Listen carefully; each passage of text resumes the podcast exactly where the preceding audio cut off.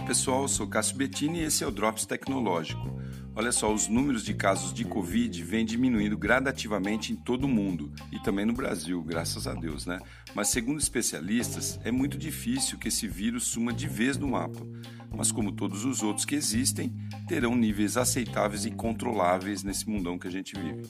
E essa pandemia, juntamente com todos os esforços para sua contenção, deixarão um legado importante sobre boas práticas de saúde e higiene que podem prevenir muitas outras contaminações.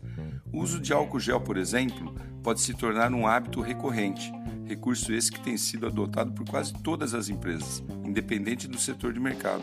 Qualquer uma que a gente vai, a gente vê aquele vidrinho de álcool gel né, na entrada ali e o medidor de febre, por exemplo e ele pode e deve ser continuado, segundo especialistas.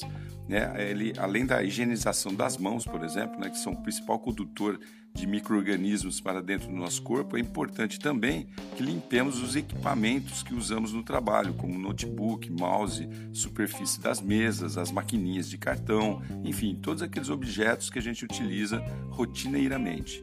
Outro recurso fundamental que pouca gente se toca é a ventilação constante nos ambientes de trabalho. Foi provado que ambientes fechados podem causar diversos efeitos na saúde das pessoas, desde uma gripe bem simples aí até uma alergia bem forte, né, que é muito problemático. Os arquitetos indicam utilizar duas formas de ventilação: a de efeito chaminé, que são duas aberturas, uma na parte de baixo e outra na parte de cima da, de uma loja, por exemplo, que tem o pé direito alto, né? E outra, outro indicado é a forma cruzada de ventilação, que são aberturas ali em portas opostas, né? de um lado e de outro, isso para ambientes mais baixos aí. Locais ventilados tornam o ambiente também mais agradável. E por último, utilizar a comunicação visual com sinalizações sobre higiene, né? Você limpar as mãos, passar álcool, etc e tal, que é muito importante para lembrar aqueles mais esquecidos. Bom, vamos ver se isso realmente vai virar rotina, né? Tomara que sim. Sou Cássio Bettini compartilhando temas sobre tecnologia, inovação e comportamento. Até a próxima.